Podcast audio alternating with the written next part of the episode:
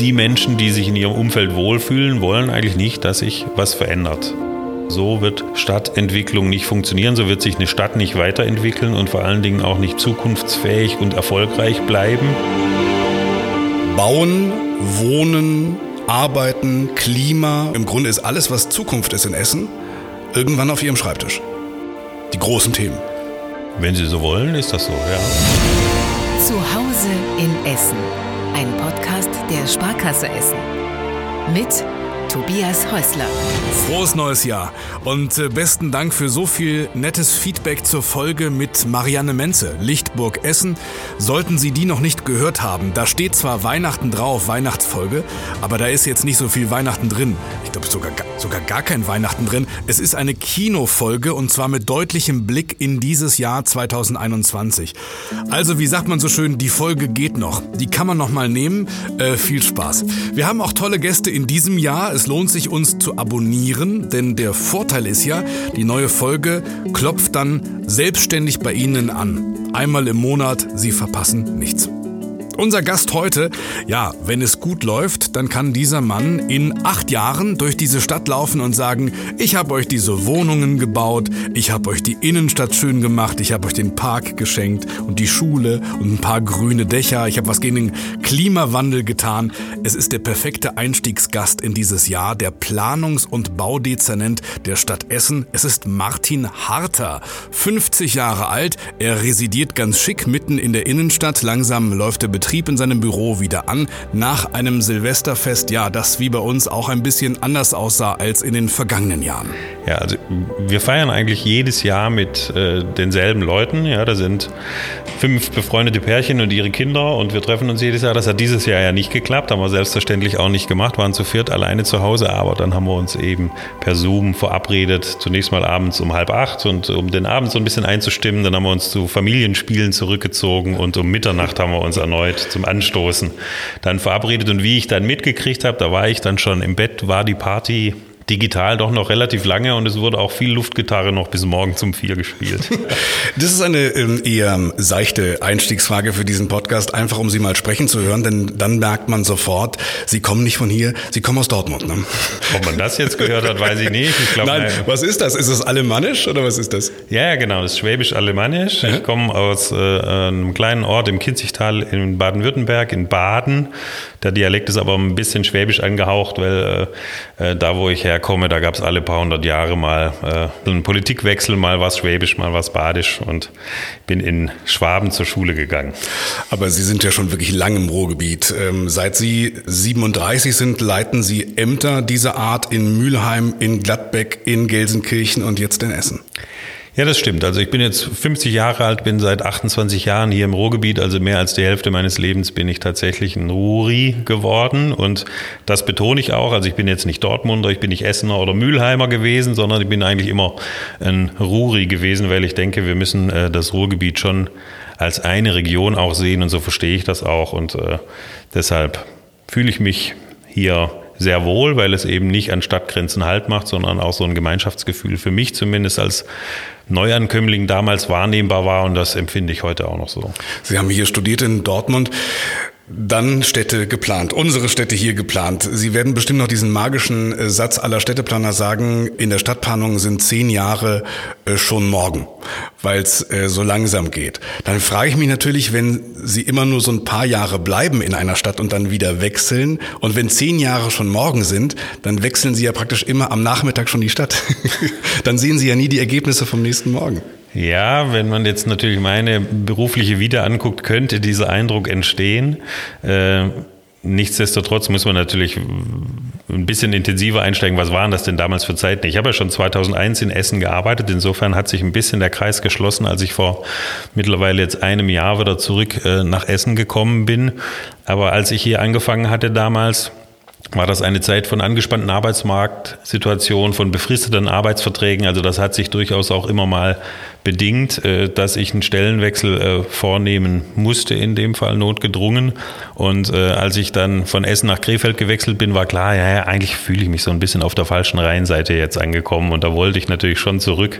Und dann war die erste Gelegenheit, Sie hatten es gesagt, dass ich in Mülheim dann auch in leitender Position im Grunde ein Stadtplanungsamt übernehmen durfte.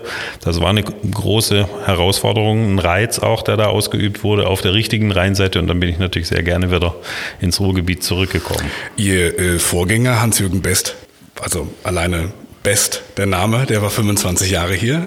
Ähm, wie bahnt sich denn so eine Stelle an? Kommt dann Headhunter? Sie haben sich ja immerhin gegen weit über 100 äh, Menschen da durchsetzen müssen. Ja, das war tatsächlich in diesem Fall so, dass es über einen Headhunter gelaufen ist. Der hat mich angesprochen. Ich hatte natürlich auch äh, Kontakt zu Hans-Jürgen Best, weil wir uns einfach aus verschiedenen Arbeitsbeziehungen schon sehr gut kannten. Er war ja mein erster Chef 2000. Äh, insofern äh, hat er äh, mich im Grunde schon seit äh, dieser Zeit auch äh, kennengelernt und immer mal wieder begleitet. Also das waren die beiden Ansprechkanäle, die da funktioniert haben, aber im Wesentlichen natürlich der Headhunter, weil die die Auswahl dann ja auch vorgenommen haben, die Vorauswahl Auswahl, die dann hier den politischen Gremien dann zur Entscheidung vorgelegt wurden. Dann präsentieren am Ende drei Leute, von denen wird es dann einer. Was präsentiert man da? Haben Sie dann schon wirklich konkret, äh, sind Sie durch die Viertel, die Stadtteile, durch die Quartiere gegangen und haben überlegt, was, was kann ich anbieten? Ja, ganz so konkret war es tatsächlich nicht. Also Sie müssen sich natürlich vorstellen, äh, ich weiß jetzt nicht, wer meine Konkurrenten waren, aber bei mir war es so, ich habe in Gelsenkirchen als Stadtbaurat natürlich auch einen 12 bis 14 Stunden Tag gehabt. Da hat man jetzt nicht so viel Zeit, irgendwie sich wirklich bis ins letzte Detail schon in die vermeintlich neue Stelle einzuarbeiten. Insofern ist das natürlich auch ein bisschen an der Oberfläche geblieben, aber gut war natürlich für mich, dass ich die Situation im Ruhrgebiet insgesamt, die in Essen im Speziellen durchaus auch schon kannte. Ich habe mich natürlich eingearbeitet in die Situation, habe auch viel mit Hans-Jürgen Best im Vorfeld gesprochen. Äh, insofern, das war die Vorbereitung und dann war das äh, im Grunde auch ein Kennenlernen, wie denkt denn diese Person und wie soll denn im Grunde auch die Zusammenarbeit zwischen Verwaltung, zwischen den Fachleuten und Politik und der Bürgerschaft auch funktionieren. Ich glaube, das macht ja auch schon äh, einen ganz wichtigen Aspekt aus, wenn man Wahlbeamter in einer Stadt ist und sich gerade jetzt wie ich auch für die Stadtentwicklung äh, äh, im Grunde dann verantwortlich fühlt, wo man ja auch immer im Grunde Lebensumfeld für die Menschen gestaltet, äh, muss man natürlich auch da einen ganz engen Draht im Grunde auch äh, entwickeln, um für die Bürger im Grunde die Arbeit auch machen zu können. Mhm. Es ist auch schön, dass Sie jetzt nicht mehr an der Oberfläche sind. Ein Jahr machen Sie diesen Job schon und es ist natürlich auch schön für uns zu erfahren, wer uns jetzt in dieses frische Jahrzehnt führt und auch durch dieses Jahrzehnt führt, denn Sie machen das auf jeden Fall bis 28.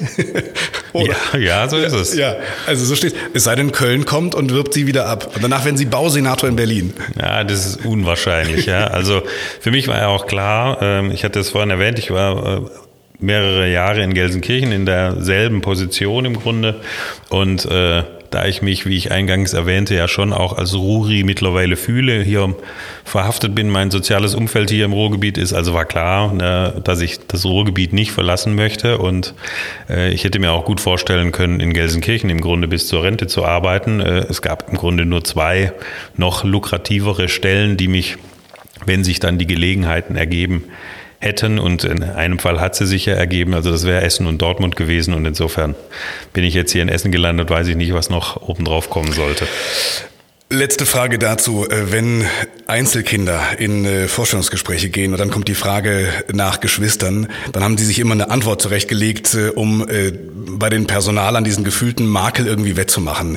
Die sagen dann, ja, ich habe aber auch früher mit ganz vielen Nachbarskindern im ähnlichen Alter gespielt und so weiter. Worauf ich hinaus will, ähm, haben Sie sich auch eine gute Antwort dafür zurechtgelegt, dass Sie wirklich als Stadtplaner für Essen aus Dortmund pendeln und wieder zurück?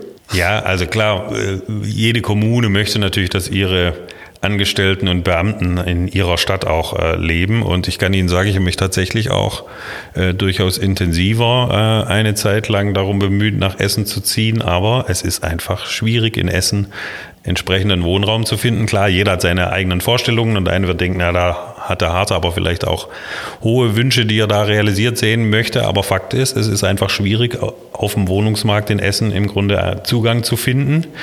Ich äh, bin mit einer Dortmunderin verheiratet, habe in Dortmund wirklich eine sehr schöne Wohnsituation. Also ich bin da auch nicht auf der Flucht und insofern nehme ich eben die paar Kilometer in Kauf und die Pendelstatistiken, die es immer gibt, die sehe ich durchaus auch kritisch, weil wenn jemand in Bochum in der Innenstadt wohnt und mit dem Regionalexpress 1 nach Essen fährt, fährt braucht er irgendwie zehn Minuten. Ja. Wenn Sie in Essen wohnen, im Essener Süden, in Heising, äh, dann brauchen Sie länger als zehn Minuten, um in die Innenstadt zu kommen. Also da sind die Pendelbeziehungen werden an der Stadtgrenze irgendwie gezählt. Das halte ich durchaus auch für schwierig. Außerdem sagen Sie ja selbst, wir sind eine Metropole und dann sind die Städte nur Stadtteile. Genau, also ich denke, man sollte da nicht immer an der Stadtgrenze Halt machen bei Fragen des Pendelns, aber auch ansonsten bei Fragen der Stadtentwicklung und beim äh, ja, bei, bei der Frage, was ist das Ruhrgebiet, da machen die Stadtgrenzen, glaube ich, eben nicht so viel aus, sondern Entfernungen an sich und Verkehrsbeziehungen sind da, glaube ich, viel stärker nochmal zu betrachten. Ihr Amt ist die Stellschraube für die wichtigsten Themen unserer Zukunft und darüber sprechen wir jetzt. Bauen, Wohnen, Arbeiten, Klima, Verkehrswende. Wenn wir über Bauen und Verkehr sprechen, sprechen wir mittlerweile auch über Digitalisierung. Im Grunde ist alles, was Zukunft ist in Essen, irgendwann auf Ihrem Schreibtisch. Die großen Themen. Wenn Sie so wollen, ist das so, ja. Sie sind von Hause aus Stadtplaner. Richtig. Ja, steigen wir ein. Schauen wir mal in den Planungsplan, also den Plan des, äh, des Chefplaners. Wir müssen irgendwo anfangen. Ich habe mich mal für das Thema Neubau entschieden. Wir hoffen, dass Essen wächst und äh, Essen wächst ja auch leicht. Werden wir wachsen? Würden wir schneller wachsen, wenn wir allen auch äh, Wohnungen anbieten können, vielleicht sogar dem Planungsdezernenten? Ja klar, das wäre so, dass wir schneller wachsen würden, wenn wir mehr Angebote äh, machen könnten. Aber ich finde es durchaus auch richtig, dass die Stadt Essen nicht erst seit gestern, sondern ja schon seit längerer Zeit sich die Innenentwicklung auf die Fahnen geschrieben hat, also die Außenbereichsinanspruchnahme für Bauland wirklich nur in absoluten Ausnahmefällen äh, zum Tragen kommt. Da stehe ich auch absolut dahinter. Wo wir uns, glaube ich, schon die Frage stellen müssen, ist, äh, wie dicht bauen wir denn da, wo wir dann noch Bebauungsmöglichkeiten haben, um eben komprimiert im Grunde mehr Stadt anbieten zu können, was auch für das Angebot von Infrastruktur immer von Vorteil ist. Und der zweite Aspekt an der Stelle ist natürlich, wie schnell kriegen wir tatsächlich brachgefallene, untergenutzte, minder genutzte Flächen tatsächlich in die Zukunft entwickelt. Da können wir im Ruhrgebiet insgesamt vielleicht noch ein bisschen mehr Tempo entwickeln, wenn die Städte an der einen oder anderen Stelle vielleicht auch ein bisschen besser finanziell ausgestattet wären, damit sie für diese Projektentwicklung und Standortentwicklung noch ein bisschen mehr Tempo machen können. Sie sagen aber auch, äh, Sie wünschen sich von uns allen mehr ähm, Fantasie, was Veränderungen angeht. Es sei ein Kompliment, wenn man sich in, einem, in seinem Viertel besonders wohlfühlt, aber Zukunft heißt Veränderung. Das ist so. Ich weiß nicht, wo Sie das Fantasiezitat jetzt her haben. Das ist kein Fantasiezitat. Das habe ich aus Ihrem äh, Watz-Antrittsinterview. Okay, da habe ich gesagt, äh, ja. Wir müssten alle ein bisschen mehr Fantasie haben. Gerade mit Bezug auf diese NIMBYs. Also diese Not in my backyard Leute, die mhm. sagen sinngemäß Veränderungen super gut, äh, wichtig, total wichtig, aber bitte nicht bei mir in der Ecke. Welche Fantasie sollten wir aufbringen? Also auch aus diesem, aus diesem Interview, wir müssten uns daran gewöhnen, vielleicht höher zu bauen, in die Höhe zu bauen. Was heißt das? Ja, also damit meine ich nicht, dass wir an jeder Stelle ein Hochhaus entwickeln müssen, aber ich denke schon, wenn wir urbane Räume schaffen wollen, dass wir, wenn wir neue Gebäude errichten oder den Bestand uns betrachten, wenn wir da dreigeschossige Gebäude vorfinden, dann ist das einer Großstadt irgendwie nicht so wirklich urban würdig. Und äh, da denke ich schon in Dimensionen, dass wir äh, also unter fünf Geschossen, wenn wir eine Neubauentwicklung in einem urbanen Quartier realisieren, äh, im Grunde nicht starten sollten, um einfach das wenige Bauland auch auszunutzen, um mehr Menschen auf weniger Fläche im Grunde dann auch äh, eine eine Wohnmöglichkeit anbieten zu können und dadurch natürlich auch die umliegende Infrastruktur im Grunde viel intensiver nutzen können. Dann gelingt es uns auch viel eher zu sagen, die 15 Minuten Stadt, die jetzt auch immer wieder in der Diskussion ist, zu realisieren, weil ich dann Angebote innerhalb dieses von mir fußläufig oder mit dem Fahrrad erreichbaren Radiuses dann auch tatsächlich vorfinden kann und ich nicht mit dem Auto auf die grüne Wiese fahren muss, weil da der einzige Lebensmittelmarkt ist, der irgendwo im Umkreis ist, den ich erreichen kann. Und wo bauen wir? Ich sehe, äh, Rüttenscheid ist eine große Baustelle momentan. Genau, Rüttenscheid ist im Moment eine große Baustelle. Das hängt auch ein bisschen damit zusammen, dass das jetzt vermeintlich sehr massiv in Rüttenscheid auch in den letzten Jahren auftritt, weil es da auch tatsächlich einen Bebauungsstau gab, der mit Entwässerungsfragen zu tun hatte. Ähm, insofern ist das auch nicht eine völlig äh, außergewöhnliche Entwicklung, die da derzeit stattfindet. Äh, richtig ist aber auch, dass wir natürlich noch deutlich mehr Flächenpotenziale auch im Norden der Stadt haben. Das ist auch historisch bedingt. Da sind natürlich viele Gewerbeflächen, die dann, wenn man sie für Wohnnutzungen in Anspruch nehmen will, natürlich auch entsprechend aufbereitet werden müssen. Mir ist aber durchaus auch bewusst, dass wir natürlich auch, wenn eine Stadt dauerhaft funktionieren soll, auch Arbeitsplätze brauchen und wir jetzt nicht jeden Quadratmeter, der irgendwie nach Bebauung schreit, dann für eine Wohnnutzung in Anspruch nehmen können. Welche Projekte finden Sie denn gerade noch spannend? Thomas Kufen, ähm, den kennen Sie ja auch. Er hat uns äh, ausführlich Essen 51 erklärt mit, mhm. mit Flugtaxis.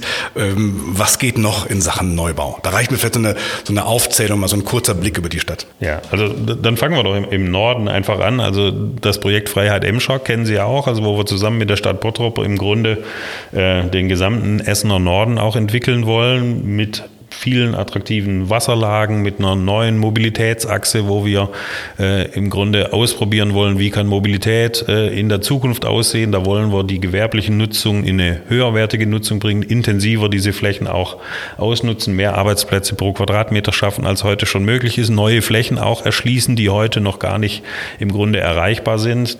Wenn wir ein bisschen weiter Richtung Innenstadt dann gucken, dann haben wir rund um die Universität das Turmfeld, was wir gemeinsam auch mit universitären Entwicklungen und Ausgründungen äh, entwickeln wollen, also ein Standort für neue Technologie, für neue Arbeitsplätze in der Stadt. Die nördliche Innenstadt, äh, die Nordstadt, also rund um das Eltingviertel gilt es, glaube ich, auch zu ertüchtigen. Da haben wir einen schönen Ansatz mit dem Radschnellweg eins, der da auch mitten durch die Stadt führt, den wir äh, hoffentlich schnell auch realisiert haben und der dann äh, ein Ausgangspunkt sein kann, um auch da äh, ein urbanes Quartier nochmal zu ergänzen. Da müssen wir natürlich die Verbindung zwischen der nördlichen Innenstadt Universität und der eigentlichen Innenstadt äh, nochmal uns genau anschauen äh, und das enger miteinander verzahnen. Dann sind wir schon mitten in der City, wo es sicherlich auch einiges zu tun gibt. Ich will da nur beispielsweise an den Willy Brandt-Platz erinnern. War heute, glaube ich, noch ein Artikel in der Zeitung, äh, wo es auch darum ging, wie kriegen wir den umgestaltet. Das können wir meiner Ansicht nach nur mit den Anliegern auch tun, also mit den Eigentümern vom Kaufhof, mit dem Eickhaus, mit dem Handelshof. Und als letztes, weil im Süden, wenn wir von Rüttenscheid mal absehen, gibt es dann so viele Entwicklungen erstmal nicht zu benennen, aber ein ganz wichtiges Thema, das hat Herr Kufen sicherlich auch gesprochen, wäre aus meiner Sicht noch, da sind wir wieder in Dekaden, in denen ja auch Stadtbauräte dann immer denken, äh, das wäre der Deckel auf der A40 der natürlich Holsterhausen und Frohnhausen dann enger verbinden könnte, wo wir neues Bauland generieren könnten, ohne dass es wirklich jemandem wehtut. Da könnten wir rund 250.000 Quadratmeter Bauland neu erschließen. Das ist eine Herausforderung für mich als Planer in dieser Stadt und äh, für meine Ämter und äh, alle, die da irgendwie mit tun müssen. Und ich glaube, da können wir wirklich die Stadt positiv weiterentwickeln und gleichzeitig noch einen positiven Umweltaspekt auch einbringen. Ja, ja, jetzt. Ich habe mir mit dieser Frage selbst eine Falle gestellt, weil sie jetzt wirklich durch alle meine Themengebiete durchgerast sind. Es tut mir leid, wir müssen noch mal Halt machen. Beispielsweise am Willy-Brandt-Platz.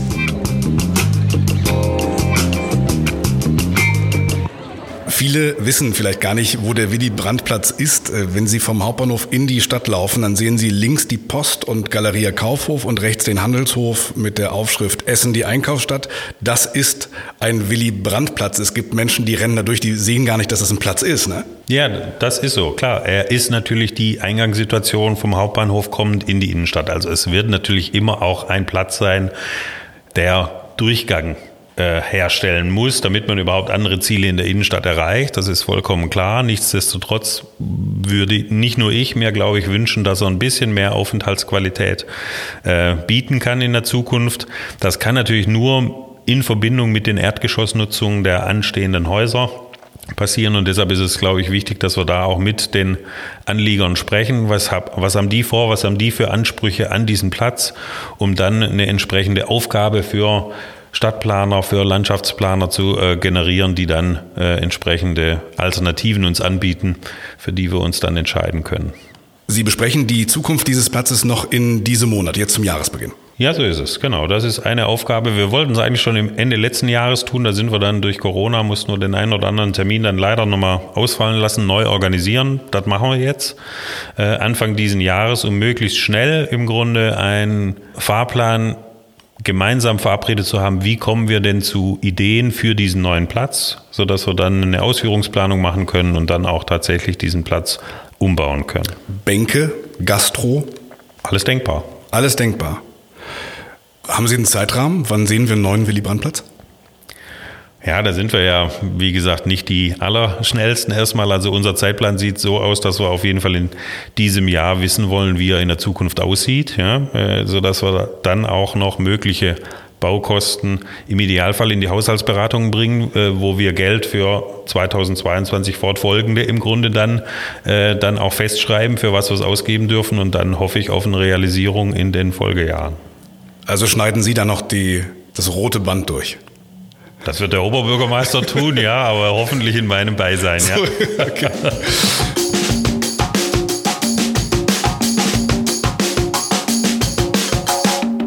Das Arbeiten mit den Wohngebieten, mit den Vierteln, mit den Quartieren, die wir haben. Ein Thema leider Nord-Süd. Sie haben es gesagt, leider nochmal neu Thema jetzt äh, seit der Silvesternacht äh, Altenessen. Gibt es da was, was Sie tun können? Ist äh, sowas wie Integration auch städtebaulich zu, zu begleiten, Stadtentwicklung? Ja klar, wir können da immer unseren Beitrag leisten. Wir haben das beispielsweise in Altenessen dadurch dokumentiert, dass wir äh, im letzten Jahr den Förderantrag für KD 1113 im Grunde positiv mitbegleitet haben und den Antrag in Düsseldorf auch gestellt haben. Das müssen Sie vielleicht nochmal im Halbsatz Halbsatz erklären. Ja, das ist ein Gebäude an der Karl-Denkhaus-Straße, Hausnummer 1113, deshalb KD 1113. Und mhm. da ist im Grunde eine durch private Initiative gestützt eine integrative Immobilie entstanden, wo ganz viele Belange im Stadtteil im Grunde diskutiert werden können, wo es eine Anlaufstelle für jedermann gibt, unterschiedliche Beratungs- und auch Schulungs- und Informationsangebote entstanden sind, Kommunikationsangebote.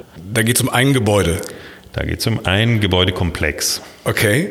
Gibt es auch Lösungsideen äh, darüber hinausgehend, für die Sie ja wirklich jetzt gerade, ja, also, wir haben da Bilder in der Tagesschau gehabt. Ne? Das dürfen wir nicht vergessen. Das ist ja jetzt wirklich Deutschland schaut jetzt auf dieses Viertel. Ja, ja, klar. Also das, das war jetzt ein Beispiel, was ja. ich äh, vorbringen wollte. Wir äh, machen uns Gedanken, wie können wir die Zeche Karl weiterentwickeln. Wir äh, haben da Stadterneuerungsprogramme laufen. Wir haben sonstige äh, städtebauliche Projekte rund um den Bahnhof Altenessen Süd. Ja, da haben wir auch noch Grundstücke, die wir möglicherweise für Bildungsinfrastruktur dann weiterentwickeln wollen, um auch da Stabilität äh, in den Stadtteil auch zu bekommen durch äh, solche Nutzungen. Also wir sind da durch einige Projekte auch städtebaulich dabei, äh, im Grunde die Situation zu verbessern. Nord-Süd, da wurde es äh, Betrachtern der Stadt, wenn wir hier auf Ihre Pläne, die Sie umgeben, mal schauen, immer sehr einfach gemacht mit dieser A40. Sie haben angesprochen, der Deckel über die A40 zwischen Frohnhausen und Holsterhausen. Kann man so etwas, kann man eine Nord-Süd-Grenze baulich schließen? Also in dem Fall könnte man das äh, ja tatsächlich, wenn Sie das heute sich anschauen, ist die A40 ja rein physisch eine Barriere. Sie können ja. da nicht einfach drüber laufen. Sie können das nur an ganz bestimmten Punkten, wo es eben auch eine Brücke gibt. Das wäre in der Zukunft, wenn man einen Deckel auf die A40 macht, natürlich an wie realistisch ist das? Mehreren Stellen äh, denkbar. Ich halte es nicht für unrealistisch aus äh, zwei Gründen. Also zum einen ist das ja auch Gegenstand äh, des Vergleiches mit der deutschen Umwelthilfe, wo man sich klar darauf äh, committed hat. Und äh, wir sehen das ja auch in anderen Städten, in Hamburg etc. Also die Überdeckelung von Autobahnen ist ja jetzt nichts Außergewöhnliches. Und die Chancen, die sich dann gerade hier aber in Essen äh, stellen, sind, glaube ich, ungleich höher als beispielsweise in Hamburg, wo wir dann im Grunde Freiflächen neu generieren, wo auch Kleingärten, ne? Stadtteile miteinander zwar physisch dann besser verbunden werden, aber wo im Grunde die Potenziale, die ja an diesem Deckel äh, hängen, längst nicht vergleichbar sind mit dem, was wir hier generieren könnten. Und äh, dann haben wir aber noch andere Stadtteile, die natürlich auch noch aufgewertet werden können. Und dann hätten wir in Holsterhausen und in Frohnhausen, glaube ich, ein Riesenpotenzial, äh, was wir dann da auch in den Jahren darauf heben können. Haben Sie damals, als Sie in Dortmund studiert haben, äh, schon auf dem Schirm gehabt, dass dieser große Bereich Klimaschutz, Klimawandel mal so ein zentrales Thema auch Ihrer Arbeit sein wird? Nein, äh, also damals im Studium war das sicherlich, zumindest für mich persönlich, so nicht absehbar. Da haben wir uns mit äh, intensiv mit den Fragen von Eingriff und Ausgleich äh, äh auseinandergesetzt. Also wirklich lokal gedacht, ja, wie, wie kann man im Grunde durch das Bauen verursachte Umweltbeeinträchtigungen kompensieren, aber an den Klimawandel in dem Maße habe ich zumindest damals noch wenig Gedanken verschwendet. Was können Sie denn tun? Ich habe Sie bei YouTube mit äh, Klimaaktivisten, äh, Aktivistinnen sprechen hören. Da mussten Sie schon so ein bisschen kämpfen. Die hatten ja wirklich die Ansicht, äh, dass Ihr Bereich einen großen Teil des Klimaschutzes ausmachen kann. Was können wir tun? Grüne Dächer, grüne Fassaden sehen wir zum Teil ne, an der B224. Verbot von Steingärten. Was können Sie tun? Ja, ich, ich habe äh, in der Diskussion damals aber auch deutlich gemacht, dass es natürlich schwierig ist, weil die Städte zu großen Teilen ja schon gebaut sind. Also es ist ja nicht so, dass wir noch wie äh, Anfang des letzten Jahrhunderts im Grunde große Stadterweiterungen äh, regelmäßig betreiben und da großen Einfluss nehmen können. Jetzt haben wir natürlich mit Essen 51 so eine Chance, ja dann wirklich auch Stadtquartiere der Zukunft zu bauen, aber das ist eher außergewöhnlich. Im Normalfall äh, müssen wir uns äh, im Bestand bewegen. Das heißt energetische Erneuerung, äh, Erneuerung und Sanierung von Gebäuden mit äh, neuen Begrünungsmöglichkeiten, Fassadenbegrünung, Dachbegrünung etc. Da haben wir uns als Stadt Essen, glaube ich, schon ganz gut auf den Weg gemacht. In neuen Bebauungsplänen ist das Standard, nicht erst seit heute, sondern schon auch seit etwas längerer Zeit. Und äh, insofern ist unsere Einflussmöglichkeit da durchaus begrenzt. Wir haben das auch mal angeschaut für die städtischen Immobilien. Ja, wenn wir da unsere Klimaziele einhalten wollen, dann müssen wir natürlich ungleich mehr Geld investieren als schon heute, um die einfach energetisch auch zu erneuern. Das ist in einer Stadt wie Essen durchaus eine große Herausforderung. Was können wir denn tun? Denn ich glaube, wir sind ja schon derselben Meinung, es muss, es muss sich was tun. Hm. Und auch wir zwei müssten was tun. Genau, auch wir beide müssten was tun. Ich habe es ja äh, vorhin eingangs erwähnt, dass ich äh, normalerweise mit Bus und Bahn äh, zur Arbeit komme oder mit dem Fahrrad einen ja. Teil davon auch fahre. Im Moment fahre ich wieder mit dem Auto, also da muss man sich schon an die eigene Nase fassen. Wenn der Radschnellweg kommt, dann können Sie ja sogar mit dem Rad von Dortmund nach Essen fahren. Ja, da muss mein Arbeitgeber äh, natürlich aber noch ein paar Duschen anbieten. Wenn ja, ich die 35 Kilometer gefahren bin, dann macht es, glaube ich, Sinn für meine Gesprächspartner, wenn ich dann einmal unter die Dusche. Aber immerhin, Sie hätten wahrscheinlich wirklich Anrecht auf, auf Limousine mit Fahrer. Sie ähm, nutzen den Zug und fahren den Rest mit dem Rad hier rüber. Genau. Also das ist der normale Weg, dass ich von meinem Zuhause bis zum Hauptbahnhof in der Regel mit dem Fahrrad fahre. Dann fahre ich mit dem Regionalexpress hier rüber und dann habe ich das Fahrrad dabei, so ein Klapprad und äh, dann fahre ich die letzten Meter vom Hauptbahnhof auch noch hier rüber und stelle das Fahrrad hier zusammengeklappt in die Ecke. Aber Sie ahnten schon, dass ich mit äh, Ihrem Beitrag vielleicht noch einen etwas größeren als meinen Beitrag meinte. Äh, beispielsweise hohes Bauen ist so ein Thema enge Straßen spenden Schatten. In diese Richtung denken Sie? Hier, mir liegt die Stadtplanung noch ein bisschen fern. Ich äh, lerne jetzt gerade. Genau, also daran muss man denken. Wie, zunächst mal fangen wir nochmal beim Haus an. Ja, wir bauen ja auch eigene Häuser. Das Bürgerrathaus haben Sie vielleicht auch schon äh, mitbekommen, dass wir dabei sind, an einem zentralen Standort in der Innenstadt ein neues Rathaus zu bauen. Da haben wir bestimmte ökologische Standards, die wir einhalten wollen. Nennt sich BNB-Standard. Das sind so äh, Standards für nachhaltiges Bauen. Da wollen wir natürlich einen entsprechenden Standard generieren. Das ist auch, glaube ich, unsere Pflicht, da auch als Vorbild äh, äh, zu agieren. Das machen wir auch, haben wir entsprechende Beschlüsse im letzten Jahr eingeholt und das gilt natürlich für alle Neubaumaßnahmen und für alle größeren Sanierungsmaßnahmen. Im Bestand müssen wir dann schauen, wie schnell können wir denn da dann auch mit der energetischen Sanierung vorangehen. Und gleichzeitig, wenn wir jetzt nach draußen schauen, Stadt hat ja auch nur einen Bruchteil an eigenen Immobilien, müssen wir natürlich immer auf die privaten Eigentümer auch schauen. Da können wir natürlich durch einerseits, wenn Bebauungspläne aufgestellt oder geändert werden, genau solche Dinge, wie Sie sie gerade angesprochen haben, reagieren. Dass Begrünungsmaßnahmen festgesetzt werden, dass die Steingärten vielleicht verboten werden, wenngleich das gar nicht mal so ein einfach ist. Äh, ganz andere Materie könnten wir wahrscheinlich einen ganzen Podcast mit, mitfüllen an der Stelle, dass man natürlich dann auch guckt, wie teile ich den Straßenraum auf, wo werden entsprechende Begrünungsmaßnahmen im öffentlichen Raum gemacht. Ich bin ein ganz großer Fan von Arkaden oder Kolonnaden, dass man sagt, man kann die Gebäude enger zusammenrücken, hat im Grunde im Erdgeschoss dann aber trotzdem genügend Raum für die Öffentlichkeit, um sich zu bewegen, die aber dann auch teilweise verschattet sind. Also das sind so Dinge, die kennen wir aus dem Mittelmeerraum. Ich glaube, da müssen wir uns auch äh, stärker hier in unseren Breitengraden mit anfreunden, dass wir städtebaulich darauf reagieren. Sie haben unfassbar viele Themengebiete und Sie müssen sich auch mit sehr, sehr vielen äh, Interessengruppen äh, unterhalten. Was sind denn so die Gedanken, die Wünsche, die Ängste, die Sorgen, die Sie am häufigsten hier in diesem Büro hören? Also man hört es vielleicht nicht so direkt, aber die Essenz aus dem, was ich der, aus den Gesprächen so mitnehme, ist, dass doch viele eine sehr große Sorge und auch Angst haben vor Veränderung. Also insbesondere die Menschen, die sich in ihrem Umfeld wohlfühlen, wollen eigentlich nicht, dass sich was verändert. Ich glaube, so wird Stadtentwicklung nicht funktionieren, so wird sich eine Stadt nicht weiterentwickeln und vor allen Dingen auch nicht nachhaltig zukunftsfähig und erfolgreich bleiben. Da müssen wir tatsächlich ein bisschen den Menschen die Sorgen nehmen, dass die Veränderung nicht immer nur schlecht ist. Denn wenn wir mal die letzten 100 Jahre zurückblicken, da haben sich die Städte im Ruhrgebiet extrem verändert. Und ich glaube, in vielen Phasen auch wirklich zum Positiven, auch wenn das immer ganz andere positive Geschichten waren, die da zu erzählen waren. Aber es war doch selten so, dass äh, sich mit Blick auf die letzten 100 Jahre im Grunde die Entwicklung wirklich dauerhaft negativ gezeigt hat. Überhaupt lassen Sie sich ja nicht Pläne vorlegen und entscheiden dann, was kommt. Sie sehen sich mehr als, äh, als Moderator. Wir sind im Grunde zwei Moderatoren hier im Raum. Ja, da, dadurch, dass die Städte ja zu großen Teilen gebaut sind, ist es nicht mehr so, dass ich, wie einige meiner Vorgänger, hier im Grunde mit ein paar Leuten hier sitze und große Pläne äh, selbst entwerfe und sage, guck mal, so bauen wir jetzt die Stadt weiter, müssen wir noch Investoren finden, die uns Geld dafür geben, dass wir genauso äh, die Stadt neu bauen können. Würden Sie sich das wünschen? Hätten Sie, wäre das eine reizvolle Aufgabe, mal eine Stadt etwas freier planen zu können, wie ein Maler auf einer Leinwand? Nein, also so habe ich mich als Stadtplaner nie verstanden. Äh, wenn das meine größere Leidenschaft wäre, ich glaube, dann dürfte ich nicht in Deutschland arbeiten, dann müsste ich mich eher im asiatischen Raum tummeln, ja. wo das ja durchaus noch möglich ist. Das tun ja auch einige meiner äh, Berufskollegen und auch von Architekten so. Das ist auch alles legitim, aber das ist dann keine Stadtentwicklung und Stadtplanung, die man in Deutschland und das Recht nicht im Ruhrgebiet machen kann. Wir sind ja 2028 wieder verabredet. Dann endet ihr diese, diese Amtszeit. Gibt's was, auf das Sie dann äh, stolz hier im Podcast der Sparkasse Essen zurückschauen wollen, wo wir gemeinsam sagen, ja, da ist mir wirklich was, was Magisches gelungen?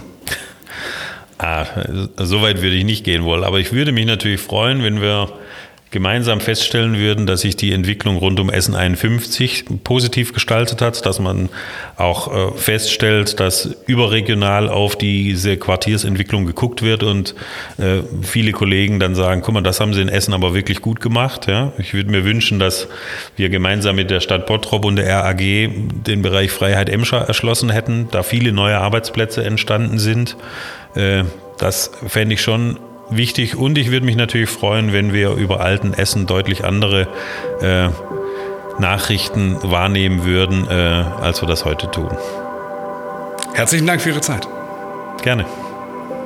Ja, Stadtentwicklung ist hart, aber wir haben Harter. Martin Harter, Planungs- und Baudezernent der Stadt Essen. Ich habe mir alle Wortwitze verkniffen im Gespräch. Jetzt müssen sie raus. Es hat sich so angestaut. Hart, härter, harter. Ähm, vielleicht sehe ich ihn doch nochmal vor 2028 wieder. Entweder, wenn er eins seiner vielen Projekte einweiht, dann zeige ich ihm alles. Oder aber ich zeige ihm alles bei der Einweihung seines Eigenheims hier in der Stadt. Es muss sich doch irgendwas machen lassen. Er sitzt doch an der Quelle. Ich nehme sie immer mit. Im Februar hoffe ich auf deutschlandweit bekannte Stars aus der Musik. Aber wir planen noch. Man muss ja kein Planungsdezernent sein, wir planen noch, ich sage Ihnen gern Bescheid. Automatisch, wenn Sie uns abonnieren, also auf geht's in ein spannendes Jahr hier in unserer schönen Stadt. Das war Zuhause in Essen, ein Podcast der Sparkasse Essen.